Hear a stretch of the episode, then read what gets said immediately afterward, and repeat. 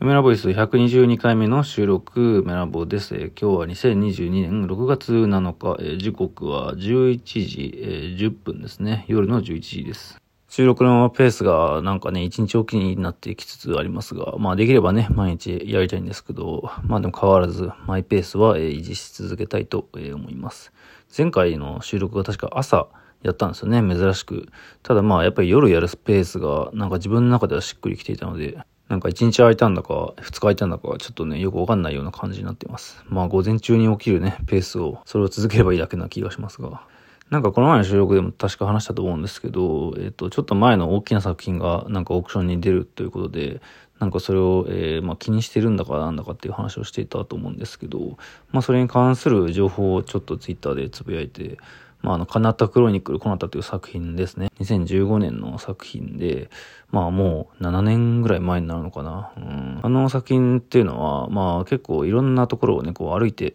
巡礼するような形でいろんな場所を見ていく展示で、福島のね、あの、いわきの平というところで、まあ基本的に行われて、ボダインというね、寺院で、あの、展示していた襖絵なんだけど、襖絵の画像を使ったなんか襖絵のふりをした画像をなんか本当に印刷してパネルを置いただけみたいな。まあでも一見すると、あの、襖のように見えるというかね、えー、まあ前にも話しましたが、蘇我昌博の、まあ、作品からインスパイアされたもので、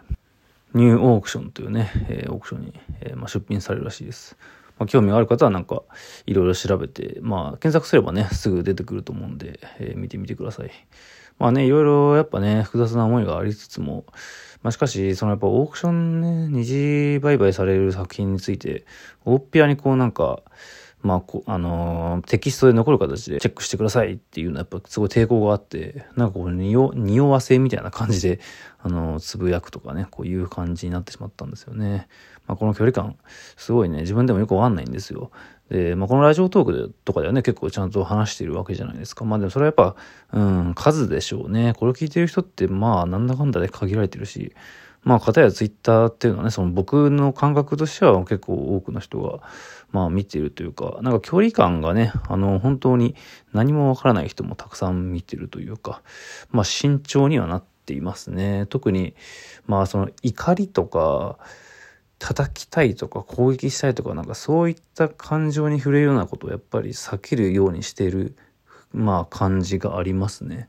やっぱ何か起こったり誰かを攻撃したりっていうのはすごい人の注目を集めやすくてまあむしろそれに特化した SNS の使い方っていうのがまあむしろ流行ってるというかまあそれってまあ当たり前のことですけどあんまり良くないじゃないですか。こう自分がねそっちの負の感情に引きずられていくというかもちろん何かを守るためもしくは何かを成し遂げるために脇目を振らずにそういう感情をひたすら推し進めていくそうするしかないっていう本決めてもうめっちゃそれを頑張るっていうね立場はもちろんあるとは思うんですけど、まあ、やっぱりそういうところからなるべくね距離を置きたいという気持ちがまあ正直なところはありましてまあそのこの展示を見ましたとかなんかこういう作品作ってるみたいなそういう写真ですとかねこう、まあ、無難な使い方をまあ最近しがちでしてね。まあただもちろんねあの怒りとかっていうのはあの重要だと思っていて例えばその、まあ、三里塚闘争ってあるじゃ、あったじゃないですか、昔。まあ僕なんて多分生まれてない時代のことだと思うので、まあ文章でね、あのネットで調べる限り、本で読む限りでしか知らないんですが、ただまあそういったなんか運動とか活動とかってやっぱ、ものすごい怒っていた人がいたから、まあ、なんか残ってるっていうことだと思うんですよね。だから、まあそういう自分が生まれ育った土地とか場所とか、そういうものがこう奪われてしまうみたいな、なんかそれぐらいの危機感になると、まあその怒りとかって切実なものになる。いや、まあでも、そうだな。ツイッターとかでまあ行われている言説ってもうある種自分のまあ場所とか、まああとジェンダーアイデンティティだとか、奪われてはもう自分が自分ではなくなってしまうような、そういうところの戦いで、まあ、奪われてはもうなるものかということで、怒りを表明しているのかもしれないので、まあもしかしたら、そういった昔かつてあった闘争なども無関係ではないのかもしれないが、まあどうなんでしょうね。まあちょっと考えがあの先走りすぎた、えー、まあ妄想かもしれませんが。まあちょっとだいぶ話ずれましたね。その、まあ、カナタクロニクルコナダっていう、まあおそらく、えー、6月の11日だっけな。まあなんかその渋谷のなんかそういうきらびやかな場所でね、作品見れるらしいですが、やはり、まあそのいわきの平のね、ボダインという場所で展示されていたということが結構重要な作品で、まあその襖であることとかね、なんかそういうものから完全に切り離されて、まあその渋谷の結構綺麗な場所で展示されるということは、まあ、ある種それはそれでアート作品であるがゆえにね、そういうことができるっていうことなんですが、まあやはり、あの、もやもやするところもありつつも、まあでも、まあなんかそれもちゃんと見届けなきゃいけないのかなっていう気持ちもあってね、まあとにかくあの複雑なんですよ。あんまりまだ気持ちが定まってなくて、まあただカタログとかは一応手に入れておこうかなみたいな、うん。まあ余裕も余裕もあれば見に行こうかなみたいなこともね、思ったりはしてるんですが、一鑑賞者としてただ見に行くのか、それともね、あの、作者として、まあ実はこれ僕作ったんですよね、みたいな顔して見に行くのかとか、あんまり決まってないんですけど、まあとにかく考え中ですね。カナタクロニクルコナタを作った時っていうのは、まあその2015年っていうのは僕、三鷹に住んでいて、まあその、三鷹で制作してる時は、まあ今使ってる大宮のアトリエとかも、まあ一応当時も使わせてもらったりしてたんですけど、まあ大宮と三鷹っていうのはなかなか遠いもんですから、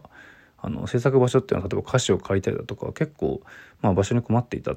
時期でもありましたね。でもえっ、ー、とね中央線の高円寺じゃないだ中野か中野にあったカタコンベという TIM さんが、えー、持っていたというか、まあ、借りていた、まあ、その共有アトリエみたいな、えーまあ、いろんなアーティストが使っているそしてたまに展示とかもしている、まあ、スペースがありまして、もう今なくなってしまったんですけど、まあそこを僕も一瞬借りていた時があって、なんかそこで、その、まあ、いわきの展示、カナダクロニクルこの間出した、その怒りの日という作品もね、あの、怒り違う怒りの日という、その、まあ、展示と言っていいのかね、変な、あの、形の企画でしたけど、それに出す用の、まあなんかもちょっと小さめな作品、B1 ぐらいの作品を作るためにちょっとそこの場所を借りたりもしていました。そう、三鷹に住んでいた時にね。で、その小さな作品っていうのは、まあ、その、いわきの平に住んでいる酒屋さんが、えー、買ってくれたりしてですね、なかなかなんかそれは良い経験でしたね。あの、未だに Facebook とかで繋がったりも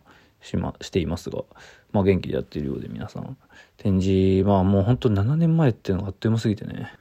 三鷹にそう住んでいた時の話、なんかそれをしようと思ったんですが、まあどうも取り留めがない感じになってしまいましたね。ふわふわしてるというか、なんかハルシナがどうのこうのという話を、えー、確か前回か前々回にしたと思うんですが、まあその三鷹に住んでいた時に、まあハルシナといろいろ交流があって、ハルシナンというのは、まあ、えー、当時若い20代ぐらいの、まあ、批評を書いたり、えー、文章を書いたり、まあ、いろんな活動、まあ、文系の活動いろいろしていたんですけど、まあ、結構過激というかね、うん、まあ面白いやつで、あ間違いなく才能もあった人なんですけど、まあただ、なんというか、まあこの世から去ってしまってですね、うん、それは僕は、まあとても残念だったなと思うんですが、まあ彼がそのことをどのように思って、えー、この世から去ったのは、まあ、定かではないですね。彼しかまあそれは知らないので。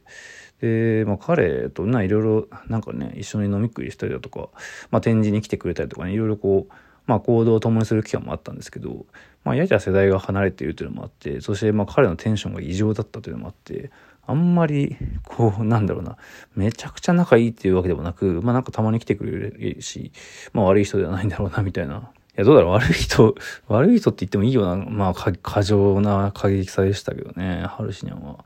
ハルシニャンが、そのまあ、割と中央線寄りに結構いたというか、なんかね、なんかのきっかけで、阿佐ヶ谷で、なんか、まあ、なんかがあって、ハルシナとあと何人かの人会って、で、まあ、じゃあ俺三鷹に帰るわ、みたいになった時に、なんか、徹夜でカラオケ行こう、みたいな、なんかノリになって、まあ、ハルシナ行く気満々で、まあ、もう一人いる人も、まあ、一緒に行くみたいな感じで、多分その時、ハルシニャは俺に来て欲しかったんですよね。カラオケの、まあ、徹夜でおそらく歌えるだろうっていう。まあもちろんあの話なんから村尾さんも来てくださいよみたいなことは言ってはいなかったんだけど多分俺も行くってなったらハルシナは嬉しかったんじゃないかなと。まあその時なんとなくそういう空気を感じていたんですよ。でもまあ正直俺はまあ面倒いし家帰って寝たいしってことでじゃって感じで帰ったんですよね。でまあそれからしばらくしてしばらくってまあ1年とかまあ結構経ったのかもう今では覚えてないですけどまあ、彼が死んでしまって、まあそれね、やっぱショックっちゃショックだったんですよね。自分より若い人で、まあおそらく、まあ性格に問題はあるが、才能はかなりあった人が、まあいなくなってしまったということでね。で、まあちょっと思い出すわけですよ。そのカラオケに誘われていた時のこと。まあさいや違うな、えー、なんか、まあカラオケに俺が行ったらおそらくハルシナは喜んだであろうっていう、そういう時間のことを思い出すわけですよ。阿佐ヶ谷の駅の前でね。で、あの時一緒に行って、なんか朝までカラオケ手伝って、なんか、まあ、まあ行ったらね、多分楽しかったと思うんで、それで朝までハルシナたちと一緒に楽しんでやったら、なんか、俺のこの、そのハルシナがいなくなってしまったことに対する悲しさや、心のそういうしこりが、まあ少しは違ったものになっていたかもしれないという、なんか謎の、まあ、その、なんだろうな、まあ後悔と言っていいんですかね。うん。まあそういうものがありました。まあそのこと別にそんなに重く捉えてるわけじゃないんですけど、まあ彼は彼で抱えてる問題がいろいろ多すぎたし、まあそもそもこのようにずっといられるだけの、まあメンタリティの持ち主だったのか結構怪しいところで、まあなんか三鷹に住んでいた時とか、えー、まあ中野のね、肩コンベとか、あと阿佐ヶ谷とか、そういうことを思い出すと、ハルシニャンのね、そのカラオケに行ってほしそうだなっていう感じだった、なんかその雰囲気を思い出すんですよね。まあ、そんなことを言っても仕方ないんだけど、まあ、ただラジオトークで話すぐらいなら別にいいのかなと思いました。そしてこのことはそんなに別にいろんな人に、もしかしたら誰も話してないかもしれないし、まあこのような形でログイン残すのも別にいいんじゃないでしょうか。まあ、たまにね、彼のことやっぱりなんか言ってる人もいたりするんですよね。なんか影響力のある人だったとは思いますね、ハルシニャン。